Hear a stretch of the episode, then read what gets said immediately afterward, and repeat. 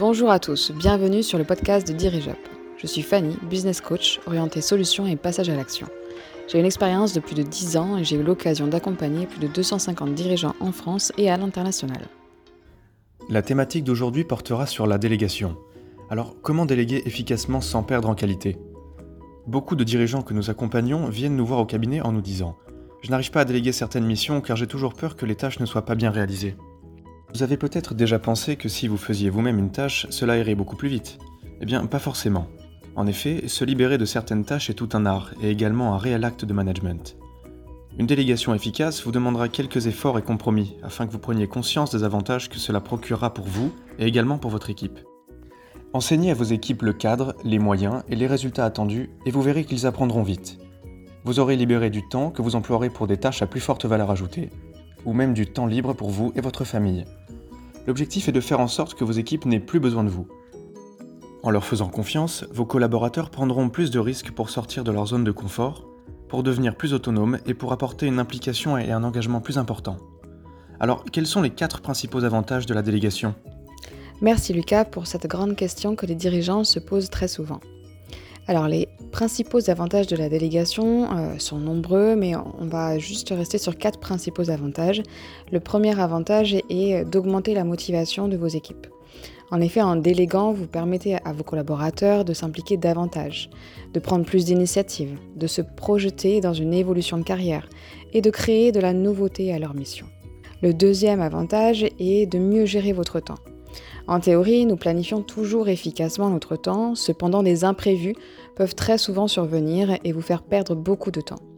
En utilisant la matrice d'Eisenhower, vous pourrez ainsi savoir identifier l'urgent de l'important et prendre la décision de déléguer. Le troisième avantage est le recentrage sur vos priorités. La matrice d'Eisenhower vous permettra également de vous concentrer sur vos priorités. Il est souvent tentant de faire des choses par soi-même, même s'il apparaît que ces tâches soient non stratégiques. Alors vous vous éloignez de votre mission première qui est de développer la croissance de vos équipes et de votre société. Enfin, le quatrième avantage est la responsabilisation de vos équipes. Vous souhaitez responsabiliser vos équipes. Ok, donc la meilleure manière est de leur apporter de la confiance et de valoriser leurs compétences en leur confiant vos tâches les moins stratégiques. Merci Fanny. Et alors, pourquoi est-ce si difficile de déléguer? En effet, Lucas, beaucoup de managers reculent devant la délégation parce qu'ils ont peur que la tâche confiée ne soit pas réalisée correctement ou juste pas comme eux l'auraient réalisée. La culpabilité de confier plus de travail aux équipes ou le besoin de tout contrôler peut aussi être un de vos freins conscients ou inconscients devant la délégation. Ensuite, afin de prendre ce risque sereinement, assurez-vous de confier cette tâche aux bonnes personnes, de bien expliquer ce que vous attendez d'elles, afin de réduire toute incompréhension ou incompétence.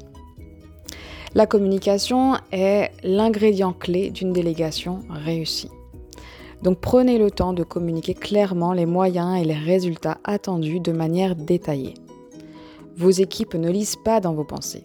Si certaines caractéristiques sont essentielles pour vous, dites-leur et laissez-leur une part de liberté et de créativité, afin qu'ils puissent éventuellement faire le travail mieux que vous. Quels sont les différents niveaux de délégation? En effet, Lucas, c'est une très bonne question. Il existe plusieurs niveaux de délégation et vous pouvez commencer à déléguer progressivement. Donc le premier niveau, vous pourriez tout d'abord demander à votre collaborateur de vous proposer des options. Le deuxième niveau, vous pourriez demander à votre collaborateur de faire et de vous tenir au courant des avancées. Le troisième niveau, eh bien, vous pourriez demander à votre collaborateur de faire et de vous prévenir quand ce sera terminé. Et enfin, le quatrième niveau, identifié, vous pouvez tout simplement demander à votre collaborateur de faire et il n'a aucun besoin de vous tenir informé de quoi que ce soit vous lui faites pleinement confiance. Donc en effet, la délégation est cruciale, hein, que vous puissiez vous focaliser sur les actions à plus forte valeur ajoutée et avancer comme vous l'imaginez. Vous l'avez compris, cela demandera d'expliquer avec précision les actions pour chaque personne, de fixer des limites pour conserver une certaine autorité.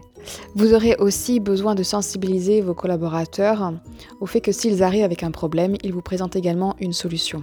On recherche toujours une démarche proactive. Alors, nous avons pu voir quels étaient les quatre principaux avantages de la délégation, nous avons aussi pu comprendre sa complexité, et quels étaient les différents niveaux de délégation? Désormais, Fanny, tu vas nous faire part d'exercices que nous pouvons mettre en application dès aujourd'hui pour améliorer notre délégation. En effet, je vais vous proposer de commencer par faire la liste de l'ensemble des tâches que vous réalisez. Ensuite, vous allez pouvoir catégoriser les tâches par niveau d'importance, puis catégoriser les tâches par niveau d'urgence. Et enfin, vous identifierez les tâches qui sont moins importantes et moins urgentes et vous les déléguerez. Et alors, pour conclure, Fanny, comment pourrait-on commencer à mettre en place la délégation? Afin de mettre en place une délégation efficace, je vais vous proposer 8 étapes. La première étape est de sélectionner et de valider le profil le plus adéquat. La deuxième étape est d'avoir l'intention de faire confiance à votre ou à vos collaborateurs. La troisième étape est d'expliquer et de faire même reformuler votre contexte, votre objectif et vos attentes à votre collaborateur. Puis la quatrième étape est de s'organiser. Hein, vous allez planifier afin de fixer des échéances réalisables. La cinquième étape est d'encourager la curiosité et la créativité de votre collaborateur. Puis la sixième étape est d'apporter les conditions nécessaires à la bonne réalisation. La septième étape est de suivre l'avancement du travail grâce à des points réguliers.